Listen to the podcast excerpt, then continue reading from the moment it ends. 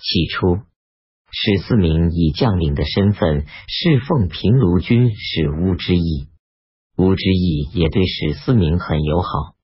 乌之义的儿子乌承恩为信都太守，举郡投降了史思明。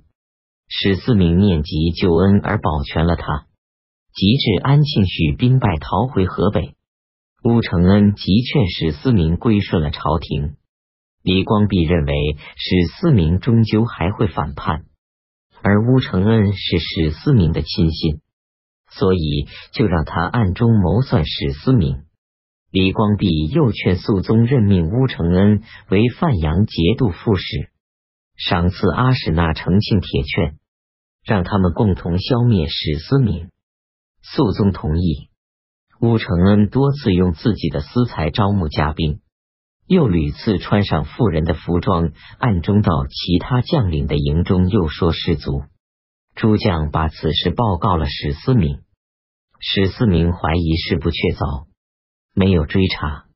这时乌承恩入京师，肃宗就派宦官李思敬与他一起前往范阳去慰问史思明。乌承恩宣布了皇上的圣旨后。史思明就留乌承恩住在府中的馆舍，又用帷帐把他的床遮了起来，暗中派两个人埋伏在床下。乌承恩的小儿子在范阳，史思明就让他去看望自己的父亲。半夜，乌承恩悄悄的对他的儿子说：“我是受皇帝的命令来除掉史思明这个逆贼的，那是当任命我为节度使。”这时，伏在床下的二人大呼而出，于是史思明把乌承恩抓了起来，搜查他的行装袋囊，得到了铁券和李光弼的公文。公文说，如果阿史那承庆能够成事，就付给铁券；否则不要付给他。又搜得一本数百张纸的布书，上面都是先前跟随史思明谋反的将士名单。史思明责骂乌承恩说：“我有什么地方对不起你？你竟会干这种事！”乌承恩谢罪说：“我真是罪该万死，这都是出于李光弼的计谋。”于是史思明就召集将士、官吏和百姓，向西大哭说：“我率领十三万人归顺了朝廷，有什么地方对不起陛下，而想要杀死我？”然后用棍子打死了乌承恩父子，被株连而死的有二百余人。乌承恩的弟弟乌承因为逃走得以免死。史思明囚禁了宦官李思敬，并把此事表上给朝廷。肃宗派宦官安慰史思明说：“这不是朝廷与李光弼的意图，都是乌承恩一人干的，杀了他是罪有应得。”这时，御史台、中央省与门下省三司处置投敌官吏罪状的文书传到范阳。史思明对诸将说：“陈希烈等人都是朝廷的大臣，上皇弃他们不顾，自己逃向蜀中避难，而现在他们还不免于一死。何况我们都是本来跟随安禄山反叛的人。”诸位将领请求史思明上表，让朝廷杀掉李光弼。史思明答应，于是命令判官耿仁志与幕僚张不金作表书，说：“陛下如果不杀掉李光弼，我就亲自率兵往太原杀死他。”张不金起草表书，让史思明过目后，将要入函封监时，耿仁志把上面的话全部删去。抄写表书的人把此事报告了史思明，史思明命令把二人抓起来杀掉。耿仁志由于久任史思明的部下，史思明爱怜他，想要免他一死，于是就把他召进来说：“我重用你快三十年了，现在的事绝不是我赋予你。”耿仁志大声说：“人生总有一死，如果为忠义而死。”是死得其所，现在在跟随你而反叛，不过是苟延残喘，真不如立刻就死掉为好。史思明听后大怒，就用乱棍打死了他。脑浆流了一地。乌城逃奔太原后，李光弼上表封他为昌化郡王，任命为实领军事。秋季七月丙戌十六日，开始铸以一当时的大钱，名为乾元重宝钱。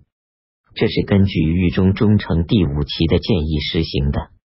丁亥十七日，唐朝册封回纥可汗为英武威远皮嘎区可汗。并把肃宗的小女儿宁国公主嫁给回纥可汗为妻。肃宗任命殿中监汉中王李为册礼使，右司郎中李训为副使，并命令左仆叶培勉把宁国公主送到边疆上。戊子十八日，肃宗又任命司勋员外郎鲜于书明为册礼副使。鲜于书明是鲜于仲通的弟弟。甲子遗物，肃宗将宁国公主送至咸阳。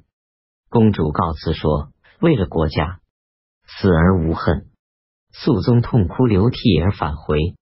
李等人到了回纥的牙帐，回纥可汗身着红褐色的袍子，头戴胡帽，坐在帐中的床上，戒备森严，而却让李等人立在牙帐外面。李不败而立。可汗说：“我与你们的皇帝天可汗都是国家的君主，君与臣有礼节，你们为何不下拜？”李与先于书名回答说：“过去我们唐朝与其他的国家通婚，都是以宗室女为公主。现在我们的天子因为可汗有战功，所以把自己的亲生女儿嫁给可汗为妻，恩重礼厚。”不知可汗为什么要以女婿的身份而傲视岳丈，坐于床上接受册命？可汗听后立刻改变了态度，起来接受册命。第二天，又立宁国公主为可对，举国庆贺。乙未二十五日，郭子仪入朝。八月壬寅初三。朝廷任命青州、登州等五州节度使许书记为华州、蒲州等六州节度使。庚戌十一日，李光弼入朝。丙辰十七日，朝廷任命郭子仪为中书令，李光弼为侍中。丁巳十八日，郭子仪返回节度行营。回纥可汗派遣他的臣下古绰特勒与弟德率领精锐骑兵三千来助唐讨伐安庆绪。肃宗命令朔方左武峰使仆顾怀恩带领他们。九月庚午朔初一，朝廷任命右羽林大将军赵为蒲州、同州、国州三州节度使。丙子初七。招讨党项使王仲生杀了党项酋长拓跋荣德，传头颅到京师。